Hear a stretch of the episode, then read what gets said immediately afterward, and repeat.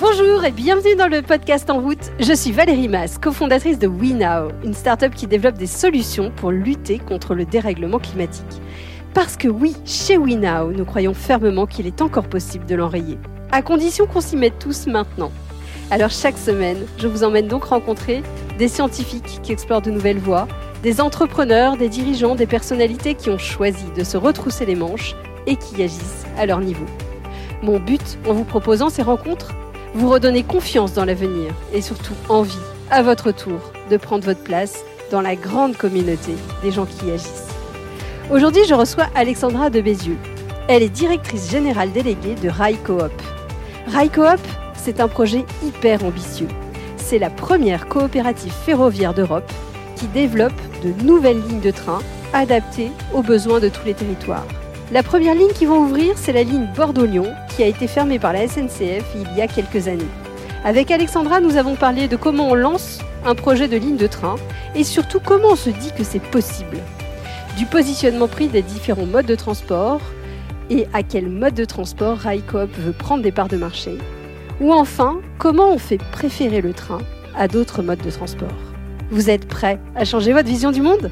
Alors, en route Bonjour Alexandra. Première question, est-ce que vous pouvez nous parler de votre parcours? Alors, euh, mon parcours, j'ai commencé ma carrière dans les affaires européennes. Euh, voilà, j'ai commencé ma carrière en tant qu'attachée euh, parlementaire au Parlement européen. J'ai travaillé sur des questions notamment de, de, de climat. Puis ensuite, j'ai créé un cabinet de conseil en financement européen, donc que j'ai créé, que j'ai dirigé pendant 15 ans avant de rejoindre RICOP. J'ai beaucoup travaillé dans le cadre de mes missions au sein de ce, cabinet de conseil à euh, développer des projets en lien avec les territoires, en lien avec l'économie sociale et solidaire. J'ai rejoint RICOP avec, ce, avec cette compétence, on va dire, de développement de partenariats dans les territoires, de recherche de financement, de, de, de, compréhension aussi de projets complexes, parce que c'est beaucoup ce que j'ai fait euh, quand j'étais consultante, de trouver les financements, euh, d'articuler les partenariats pour que ces projets voient, voient le jour. Pouvez-vous nous parler justement de ce projet RICOP Qu'est-ce qui a généré euh, son lancement? D'où est partie l'idée et, et, pourquoi? Enfin, comment on se lance dans un projet de rail? Alors, euh, au départ, on était une quinzaine, euh, voilà, dans une salle des fêtes du côté du Lot, euh, vers Blars, euh, voilà. Donc c'est une petite ville. Des cheminots, des gens venant de l'économie sociale et solidaire, euh, des gens sensibles aux questions de changement climatique, de transition. Et en fait, tout ce petit monde s'est réuni en se disant, on veut venir vivre à la campagne parce que la vie à la campagne est quand même plus agréable, mais d'un autre côté, on se rend compte de la limite, c'est-à-dire qu'on doit avoir une voiture, voire deux voitures pour se déplacer. Et donc, euh, voilà, est-ce qu'il n'y a pas quelque chose qu'on peut faire pour euh, envisager des solutions de mobilité un peu plus euh, durables? Donc ça, c'était la problématique de départ, si je puis dire. Et puis, de fil en aiguille, en fait, il y a eu une rencontre avec une association qui s'appelle Kersirail, euh, qui, milite beaucoup pour, la préservation, notamment d'une ligne là, dans, le, dans le justement. Euh, et donc, en fait, tout ça a fait qu'on s'est dit, bah oui, mais le rail, c'est la solution quand on parle de mobilité décarbonée dans les territoires ruraux. Et qu'est-ce qu'on fait? Alors, soit on est dans une posture militante, c'est-à-dire qu'on peut continuer comme beaucoup d'acteurs l'ont fait, enfin, quand je dis militante, de, de, de revendication, de plaidoyer plutôt, euh, de se dire, ben, allez, euh, demander à l'État, demander aux régions, demander à la SNCF euh, toujours plus de lignes. On peut faire ça, ou alors, finalement, on s'est dit, mais le marché s'ouvre, euh, pourquoi on ne créerait pas une entreprise ferroviaire, une entreprise ferroviaire citoyenne? Il y a beaucoup de citoyens effectivement qui, qui demandent à ce qu'il y ait plus de trains. Euh, ben, à ce moment-là, euh, maintenant, allons-y, euh, fédérons-nous, si je puis dire, et créons une entreprise ferroviaire. Donc c'est comme ça qu'est né, RICOP. voilà, donc on a créé une association de préfiguration en avril 2019 et ensuite on a créé la société coopérative en novembre 2019. Je trouve ça hyper inspirant de se dire que en tant que citoyen, euh, vous vous dites, bah oui, on peut prendre des prérogatives qui étaient plutôt euh, publiques. Enfin, jusqu'à maintenant, on n'imaginait pas la possibilité de monter des choses comme du rail, ou en tout cas des, lignes de chemin de fer. Euh, c'est vrai qu'il y a cette opportunité de l'ouverture de la concurrence. C'est changer un peu la, vision qu'on peut avoir du rôle de l'État et du rôle des citoyens. Est-ce que vous pensez qu'on peut tous agir et justement quel est le rôle de l'État versus le rôle des citoyens? Comment on peut articuler ça? Je pense qu'effectivement, ces initiatives citoyennes, alors on n'est pas les seuls hein, euh, non plus. c'est Enercop, c'est un peu nos, grands frères. Hein, euh, ils ont commencé, c'est Enercop qui a commencé au moment de l'ouverture du marché dans le domaine de l'énergie. Donc, euh, voilà, nous, on s'en est largement inspiré. C'est vraiment eux les pionniers. Il hein, faut reconnaître ce qu'il est. Après, je pense que ce qu'il faut bien comprendre, c'est qu'une initiative comme RICOP, je ne vais pas parler à la place d'Enercop, mais en tout cas comme RICOP, c'est pas pour se substituer à l'État. C'est vraiment pour venir compléter l'existant. Et c'est une sorte de troisième voie, si je puis dire, même si ce terme fait référence à plein de choses. Donc, euh, bon, voilà, avec toutes, toutes ces limites. Mais euh, voilà, c'est cette troisième voie où finalement, c'est pas le marché euh, complètement libre, dérégulé, qui, qui agit et qui va chercher la plus grande rentabilité possible. Donc, en allant là où il y a déjà beaucoup d'offres, par exemple sur des liaisons Paris-Lyon. voilà. Donc il y a d'un côté le marché le marché libre, complètement libre, et d'un côté, il y a le marché régulé avec l'action de la puissance publique. Alors, dans le ferroviaire, c'est pas que l'État qui agit, c'est aussi les régions, puisqu'elles ont pour rôle de, d'organiser les TER notamment. Et donc voilà, RICOP s'inscrit un peu euh, au milieu de tout ça, c'est-à-dire qu'on va pas chercher, on va pas se positionner sur des marchés de masse, on se positionne sur le marché librement organisé, c'est-à-dire qu'on s'inscrit pas dans des délégations de services publics, mais par contre, effectivement, on se positionne sur des marchés où euh, c'est pas le nombre, on va pas essayer de maximiser le nombre de voyageurs, on va essayer de créer un service qui rende un service social en imaginant bah, un certain nombre de choses aussi autour du train, donc euh, en, prenant en compte toutes ces externalités euh, euh, finalement positives autour du train, pour rendre un service aux citoyens, euh, trouver un modèle économique par rapport à ça, mais qui est un modèle économique qui n'est pas, qui ne poursuit pas finalement euh, le profit, la recherche du profit, et donc qui finalement, euh, voilà, on n'est pas sur des sur des taux de, rentabilité comme on peut trouver peut-être dans d'autres dans d'autres entreprises. Donc et puis RICOPS ne rémunère pas le capital. Il peut y avoir une petite redistribution extrêmement encadrée par la loi. Les gens ne rentrent pas chez RICOP en tant que sociétaire pour comme dans n'importe quelle autre start-up où ils espèrent euh, pouvoir faire la bascule et devenir riches euh, euh, demain. C'est pas c'est pas la philosophie du projet. C'est plutôt de se dire on se met ensemble et on crée ensemble voilà une entreprise ferroviaire, un service ferroviaire pour les territoires.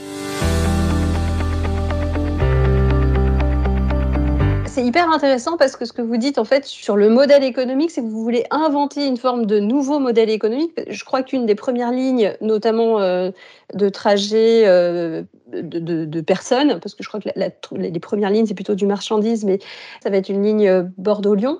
qui avait été fermée par la SNCF il y a quelques années. Si elle était fermée, on se dit bien que c'était par manque de sans doute rentabilité ou en tout cas peut-être manque de passagers comment on invente ce nouveau modèle? Est-ce qu'il y a des subventions? Est-ce qu'il y a justement de l'aide de, euh, des, régions? Est-ce que vous allez chercher d'autres valeurs? Vous parliez d'autres valeurs, euh, d'autres services? Euh, Déjà, cette ligne, c'est pas qu'elle a été fermée parce qu'elle n'était pas rentable. C'est déjà peut-être effectivement parce qu'elle n'était pas assez rentable par rapport à des critères, à certains critères. Mais c'est pas seulement ça. c'est qu'en fait, on se rend bien compte, on se rend compte que il y a eu une politique de bascule vers le TGV. La SNCF, le choix qui a été fait euh, et qui a été effectivement appuyé par l'État et clairement assumé, ça a été de dire on essaie, on développe le TGV, donc maintenant on essaie de rentabiliser ces investissements qui sont très lourds hein, dans, le, dans le TGV et donc finalement, on met l'accent sur les ressources, les moyens, enfin, on développe les choses pour que les gens prennent le TGV et ne, prennent plus finalement euh, ces intercités. C'est très intéressant quand on regarde l'histoire. Euh, dès l'ouverture de la ligne Atlantique, en 1992, on voit que les investissements du TGV Atlantique, on voit que les investissements dans la ligne Bordeaux-Lyon diminuent. La fréquence des trains diminue, le confort à bord diminue, le temps de trajet augmente. Euh, donc voilà, donc en fait on voit, et c'est ça qui est intéressant parce qu'on voit que en gros des années 60 euh, jusqu'en 92, arrivée du TGV Atlantique, il y a toujours des investissements pour améliorer le confort sur la ligne Bordeaux-Lyon, sur cette transversale. Euh, il y a, la climatisation dans les trains qui est introduite, il y a de la restauration à bord qui est introduite, etc. etc. Et puis après, à partir de 92, hop, dégradation du service. Donc forcément, qui dit dégradation du service dit moins de voyageurs, parce que forcément, etc., etc. Donc moins de trains dit moins de voyageurs, etc. Puisque dans le ferroviaire, plus vous avez de trains, plus vous avez de voyageurs aussi. Hein. Donc c'est un marché, euh, c'est vraiment l'offre qui crée la demande. Donc, euh, donc voilà, donc c'est important aussi de comprendre ça. Après, une fois qu'on a dit ça, effectivement, euh, bah, vous l'avez dit, on, essaie de créer un, modèle. Euh, donc, on a travaillé bien évidemment sur le modèle économique, puisque on est une entreprise quand même, donc on peut pas être structurellement déficitaire, on peut pas perdre de l'argent pendant des années, des années, parce que voilà, à un moment ça, ça, ça collera plus. Donc, on a travaillé ce modèle-là effectivement, en, travaillant sur, euh, bah, euh, différents éléments, en, travaillant effectivement sur la question du service, c'est ce que je disais, c'est-à-dire qu'on a dans nos trains tels qu'ils vont être aménagés, l'idée c'est pas d'avoir un maximum de sièges pour un maximum de passagers, parce qu'en plus ça aurait pas beaucoup de sens quand on traverse des territoires ruraux. Euh, voilà, c'est pas c'est pas c'est pas Paris-Lyon, mais plutôt de mettre en place des espaces pour les vélos, des espaces effectivement pour les enfants, des espaces pour les travailleurs euh, en fait, les gens qui vont prendre le trajet de bout en bout, c'est forcément c'est plus long. Enfin, c'est plus long. Euh, c'est pas plus long que le TGV si on passe par Paris, hein, c'est temps équivalent. Mais euh, si on fait Bordeaux-Lyon, voilà, c'est plus long que l'avion. En tout cas, ça c'est sûr. Si les gens veulent prendre l'avion, bon bah c'est sûr que nous on sera pas compétitif face à l'avion, mais c'est pas c'est pas le sujet. Enfin voilà. Donc, mais par contre, effectivement, comme le trajet est quand même assez assez long en train, l'idée c'est d'offrir aussi aux gens qui le souhaitent une possibilité de travailler dans une bulle isolée. Euh, voilà, en toute confidentialité, où ils vont pouvoir passer leur coup de téléphone sans déranger les voisins, etc. Et euh, voilà, offrir ce confort finalement pour permettre d'attirer une clientèle euh, qui serait prête à prendre le train, et notamment pour des raisons écologiques en fait, hein, puisqu'il y a de plus en plus de gens qui sont prêts à prendre le train pour des raisons écologiques. Et justement, pour des raisons écologiques, on voit aussi qu'il y a beaucoup de comparateurs de gens qui disent bah, j'ai voulu prendre le train, mais quand même, d'un point de vue coût, on est, euh, au-dessus de l'avion, ce qui est absolument terrible. Euh, comment vous allez vous situer ou comment vous allez communiquer? Parce que peut-être que ça sera le même niveau de prix, mais comment vous allez communiquer justement pour donner envie? On a construit notre, euh, notre modèle économique en s'alignant sur le covoiturage. L'enjeu pour nous, c'est de prendre des parts de marché à la route. C'est possible parce que effectivement, on est sur une infrastructure qui n'est pas une infrastructure à une grande vitesse, donc forcément on, paye aussi des coûts de péage qui sont moins importants euh, que, que sur euh, les infrastructures de grande vitesse, parce que effectivement on utilise du matériel d'occasion qu'on recycle, qu'on réutilise. Euh, voilà, donc il y a tout un certain nombre de leviers qui nous permettent effectivement d'arriver à, ces coûts, à cette possibilité, en tout cas de, tarification plutôt proche du covoiturage. Même en termes de temps? Si on regarde les gens qui vont prendre les trains RICOP hein, dans les études qu'on a pu faire, c'est des gens pour moitié qui vont faire du cabotage, donc qui vont aller, euh, je sais pas moi, de Limoges à Roanne par exemple, euh, de Guéret à Montluçon, enfin voilà, par exemple. et puis la moitié, effectivement, qui vont faire du bout en bout.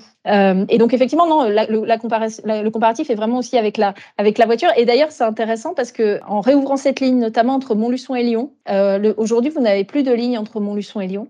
Quand bien même Lyon est la capitale régionale et Montluçon, c'est pas non plus une petite ville euh, au niveau de la région euh, Auvergne-Rhône-Alpes, vous n'avez plus de train et euh, vous n'avez donc nous on va réintroduire plusieurs allers-retours entre Montluçon et Lyon parce que pour des questions de rotation du matériel roulant, il y aura notamment un, départ de Montluçon le matin pour arriver à Lyon, donc le matin vers 5 heures pour arriver à Lyon vers 8 heures. Bon bah ça c'est très appréciable parce qu'aujourd'hui les gens qui doivent aller passer la journée pour le travail à Lyon par exemple ben, prennent prennent la voiture et en plus on sera plus performant d'un point de vue temps avec le train. Enfin, pas beaucoup plus performant, mais euh, quand on met tout bout à bout, en fait, euh, entre le fait de chercher un parking, etc., la fatigue liée à l'utilisation du véhicule, etc., donc on, ouais, on, a, un potentiel effectivement de, captation d'usagers, de clients. Et alors, comment ça se passe concrètement au quotidien? Parce que je me dis que trouver les financements, euh, trouver le matériel, le, rénover. Enfin, euh, il y, a, y, a beaucoup de capitaux, donc je pense que vous devez aller chercher euh, des investisseurs. Comment on les convainc Vous avez plein de modèles totalement nouveaux. Enfin, c'est des modèles quand même assez peu usuels, donc le modèle de coopérative, le modèle d'entreprise sociale et solidaire qui peuvent faire peur à des investisseurs classiques peut-être? Alors, il y a beaucoup de choses de nouvelles, en effet, vous avez raison. c'est que déjà, on arrive sur un marché qui s'ouvre, en plus. Donc, c'est euh, donc euh, voilà, c'est déjà, faut convaincre les investisseurs que quand on s'appelle pas SNCF, euh, on peut faire du ferroviaire. Donc déjà, ça c'est un premier, un, première étape, si je puis dire. Euh, ensuite, effectivement, quand on s'appelle pas SNCF et qu'en plus on est une entreprise euh, coopérative, euh, voilà, donc c'est un modèle encore un peu nouveau, peu connu, voilà, avec une gouvernance qui demande à être expliquée parce que souvent on me dit mais attendez, vous êtes 12 000, 13 000, vous n'êtes pas quand même 13 000 à décider, ben voilà, donc comment ça se passe Enfin voilà, il faut il faut expliquer tout ça. Il faut expliquer en fait ce que ça représente hein, d'être une, entreprise coopérative en termes aussi de communauté, d'engagement. Ça, c'est peu connu. C'est-à-dire que je vais vous donner un exemple tout, bête, mais euh, euh, dans notre plan d'affaires, on a mis bien évidemment des coûts liés à la, communication pour la commercialisation de nos services. Et euh, certains investisseurs nous ont dit, mais c'est trop peu en fait. Il faut mettre vraiment beaucoup plus d'argent pour euh, la communication. Mais on a dit, regardez, nous, tout ce qu'on a fait jusqu'ici, on est passé de 32 à 13 000 sociétaires, je pas, quasiment avec rien en fait. Enfin, je vais pas dire rien, mais on a, on a deux personnes qui travaillent chez nous, qui font un travail formidable. Euh, on a mis très peu de moyens, mais en fait, c'est vraiment cette notion de communauté, de bouche à oreille, d'engagement, et on n'est pas une entreprise comme les autres qui doit se payer des campagnes de pub euh, euh, sur les grandes chaînes pour exister parce qu'on a cette communauté, parce qu'on est une entreprise coopérative, parce qu'on a du coup des collectivités qui sont sociétaires de RICOP qui peuvent se faire le relais effectivement euh, de ce qu'on fait, parce qu'on a des entreprises qui peuvent se faire le relais de ce qu'on fait, des associations aussi qui peuvent relayer auprès de leurs membres ce que RICOP propose. Donc oui, il y a tout un travail de conviction à mener, qui alors qui est pas forcément facile, mais en même temps, je pense que l'ensemble de nos interlocuteurs financiers perçoivent la pertinence de RICOP, la pertinence du modèle, parce qu'eux-mêmes sont des citoyens et que beaucoup de citoyens perçoivent la pertinence du modèle. Mais une fois qu'on a dit ça, effectivement, c'est comment on rentre dans les cases euh, de, de, la, de la finance. Quoi.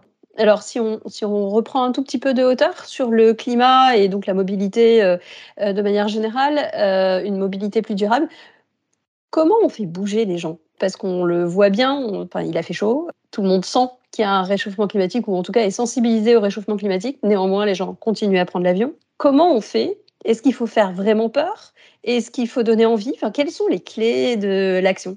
C'est donner envie, c'est montrer que c'est cool de prendre le train. Euh, le TGV, moi j'ai fait un petit mémoire, euh, une petite étude sur les imaginaires et le train y a, y a, que j'ai soutenu l'année dernière. et c'est intéressant parce qu'en fait, le TGV, l'arrivée du TGV est très corrélée en fait à un imaginaire de productivité et très peu de plaisir finalement. Et en fait, avec l'arrivée du TGV, on regarde, c'est assez marrant parce que quand on regarde le, les productions cinématographiques, littéraires autour du train, on se rend compte qu'il y a eu beaucoup de choses très nourries, très riches au moment, bah, effectivement aussi de l'arrivée du train, etc. Et même encore jusque dans les années 70.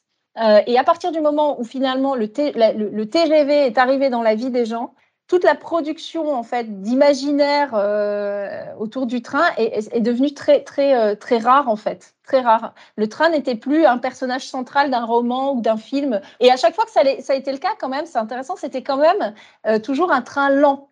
Euh, c'était effectivement l'intercité. Je pense à ceux qui même prendront le train, par exemple, voilà, des choses comme ça.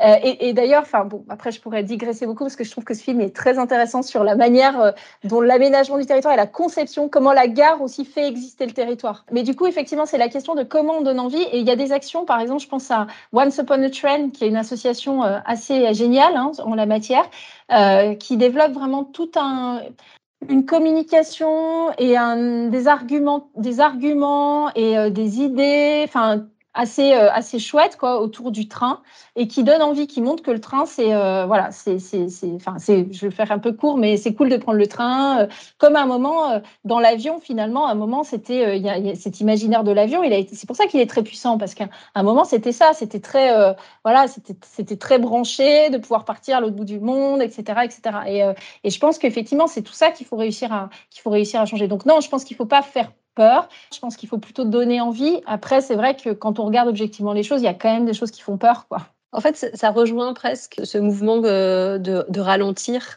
On prend plus le plaisir du voyage du train, donc c'est ce que vous allez proposer, c'est revivre cette expérience. C'est vrai que j'ai assisté à un débat l'autre jour avec Georges Amar, qui est un prospectiviste qui est très intéressant ce qu'il ce propose en fait, et il associe aussi la mobilité avec l'art. Enfin, il a beaucoup réfléchi sur ces sujets-là. Et on avait un débat avec quelqu'un qui défendait la mobilité à vélo il y a aussi un écueil dans lequel il faut pas tomber par rapport aussi au déplacement à vélo. C'est pas le sujet du podcast, mais j'en profite. C'est aussi de pas amener à toujours plus de productivité dans le, dans le, dans le vélo parce que euh, finalement, c'est aussi cette question. Non, mais si sinon, on risque de tomber, je vais pas dire dans le même travers, mais c'est vrai qu'on essaie toujours de, que les vélos aillent le plus vite possible, qu'on crée des voies, limite des autoroutes euh, à vélo pour, euh, voilà.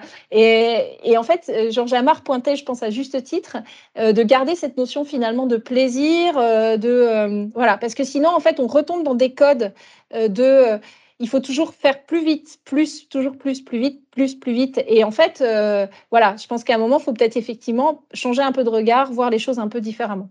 J'adore, je trouve ça hyper intéressant. Et, alors, euh, juste à titre personnel, quel est votre ressort pour euh, garder cette énergie Parce que c'est un projet de longue haleine, les lignes, elles vont pas s'ouvrir en un claquement de doigts. C'est quoi qui vous donne cette force? Et ce sourire. c'est gentil. Euh, bah écoutez, en fait, c'est les sociétaires, c'est l'équipe, c'est l'aventure humaine, c'est l'aventure humaine. Et puis l'utilité en fait de ce qu'on fait. Enfin, ça a tellement de sens qu'on a, on a une des premières sociétaires de Raikop euh, qui vivait à Paris, qui nous a dit je, je suis partie m'installer dans l'Allier parce que je sais que la ligne Bordeaux-Lyon va ouvrir et que euh, ce sera possible pour moi d'aller à Lyon de temps en temps, euh, d'aller à Bordeaux de temps en temps. Et donc, euh, donc voilà. Donc, puis les territoires qu'on dessert là, la Creuse, l'Allier, la Haute-Vienne notamment, ce que nous disent les maires, c'est que ce sont des, des, des territoires qui, qui gagnent des habitants aujourd'hui, hein, où vous avez quasiment plus de maisons à vendre. Enfin, il y a même une tension dans le secteur de l'immobilier sur ces territoires. On a eu un reportage d'envoyé spécial là, il y a un an et demi qui présentait RICOP, qui était assez formidable. Enfin, ce reportage était assez fidèle en fait à ce qu'on est à ce qu'on fait. Et on a eu, euh, on a été submergé, mais quand je dis submergé, vraiment submergé, submergé d'appels, de mails. Notre euh, notre site internet a planté. On avait des appels, mais je ne vous mens pas, pendant une semaine, on a eu des appels, mais non-stop. On raccrochait le téléphone, on avait des doubles, des triples appels. Enfin, les gens n'arrêtaient pas, ça n'arrêtait pas. Enfin, voilà. Et avec des gens, mais qui étaient là, mais et c'est, enfin, c'est formidable, ouais, des gens qui nous racontaient leur histoire de vie en disant, bah, je me souviens notamment d'une dame qui disait, bah, j'habite à Guéret, euh, ça fait des années que j'ai pas été voir ma, copine d'enfance à Bordeaux, euh, voilà, parce que j'ai plus le train. Euh, là, vous remettez un train, c'est formidable, etc. Donc voilà. C'est des histoires de vie derrière et, c'est chouette. Quoi. Et, effectivement, en fait, vous inspirez beaucoup les gens euh, à, vous lancer dans ce, dans ce projet. Euh, et, vous, de votre expérience, vous avez finalement travaillé dans des milieux très différents, le Parlement, euh, une société privée, une coopérative, quels sont les avantages, les inconvénients de justement la coopérative? Qu'est-ce que vous vous dites Ah, si les entreprises prenaient ça de la coopérative, ça serait vraiment génial? Bah, disons que la coopérative, c'est un, c'est un lieu d'innovation permanent en fait. Parce qu'il y a une telle richesse euh, de, de, de, gens, euh, de profils différents. Enfin, en plus, nous, chez RICOP, on a mis en place ce qu'on appelle des cercles, des cercles de réflexion, où les sociétaires sont pas simplement, enfin, sont pas simplement sociétaires pour soutenir financièrement, financièrement le projet, mais peuvent s'engager concrètement dans la réflexion de bah, quel type de service on mettra à bord de nos trains demain, euh, quel type de euh, euh, comment on travaille sur la politique train-vélo, comment on travaille sur la politique enfin, handicap, accessibilité, sur des enjeux de gouvernance. voilà, enfin, les sociétaires, vraiment, s'ils le veulent, hein, peuvent vraiment être très engagés dans la coopérative et vraiment participer à la construction du projet. Et on se rend compte que c'est une, vraiment une source, une source d'innovation, d'idées très, très, enfin, inépuisable, quoi, quasiment, parce que tout le monde, de son point de vue, peut avoir des choses à dire. Alors après, c'est comment on organise tout ça, hein, parce que ça demande un peu ça demande un petit peu d'organisation, d'animation, euh, etc. Mais, euh, mais oui, oui, c'est, enfin, c'est, c'est, très, euh, c'est très, c'est très riche. Hein. Enfin, quand on lance des choses, effectivement, je sais pas moi On a souvent des retours de gens. En fait, on a une communauté d'utilisateurs euh, bienveillants, si je puis dire, qui euh, nous dit ah bah attends, là vous avez pas mis ça, vous pouvez corriger ça. Enfin, je sais pas, par exemple, voilà. Et, bah, c'est assez unique quand même parce que dans les entreprises classiques. Euh, il y a le voilà l'entreprise qui lance son truc et après si c'est pas terrible bah, les clients disent plus ah c'est pas terrible t'as pas fait ça etc alors que là c'est plutôt bah comment on, on tient bah tiens vous pourriez changer ça sur votre site ou faire ça comme ça.